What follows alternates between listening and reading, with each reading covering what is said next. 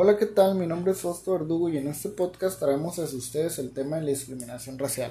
Pero como siempre, comencemos aprendiendo acerca de qué es la discriminación racial. La discriminación racial y étnica ocurre a diario a la vez que impide el progreso de millones de personas en todo el mundo.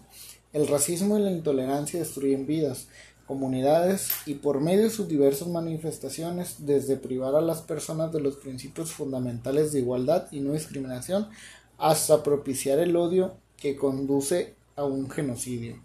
La lucha contra el racismo es una prioridad para la comunidad internacional y es parte esencial de la labor de la Oficina del Alto Comisionado para los Derechos Humanos.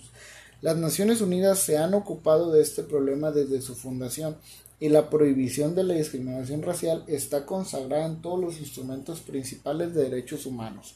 La prohibición de la discriminación racial establece obligaciones para los estados y les encomienda la tarea de erradicar la discriminación del ámbito público y privado.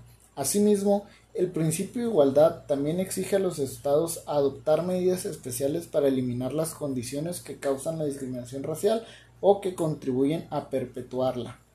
La Conferencia Mundial contra el Racismo elaboró el programa más integral y con más autoridad para combatir el racismo, la discriminación, la xenofobia y las formas conexas de intolerancia. Se trata de la Declaración y Programa de Acción de Durban en abril de 2009, la Conferencia Examen de Durban examinó el progreso mundial alcanzado para superar el racismo y llegó a la conclusión de que aún queda mucho por hacer. No cabe duda de que el logro más importante de la conferencia fue la renovación del compromiso internacional con el programa de trabajo contra el racismo.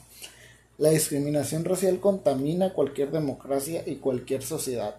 Es un fenómeno cotidiano que impide el progreso de millones de personas en todo el mundo. El racismo es una expresión que lastima la dignidad de las personas. Las víctimas de racismo pueden ver cortadas sus posibilidades de una mejor vida, salud, empleo, educación o desarrollo personal, solo por el prejuicio de quienes carecen de educación y de cultura y las juzgan por el color de piel, por su aspecto y vestimenta o inclusive por la lengua que hablan.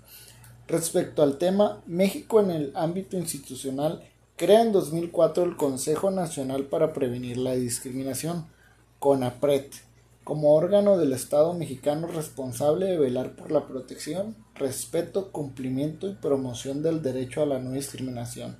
Entre sus facultades se encuentra la generación de información y documentos que permitan conocer y visibilizar las dimensiones y tipos de discriminación, las actitudes y las percepciones de la población mexicana sobre este fenómeno social. Sin duda, se han hecho grandes esfuerzos y avances para evitar la discriminación, pero la realidad es que aún queda mucho por trabajo por realizar.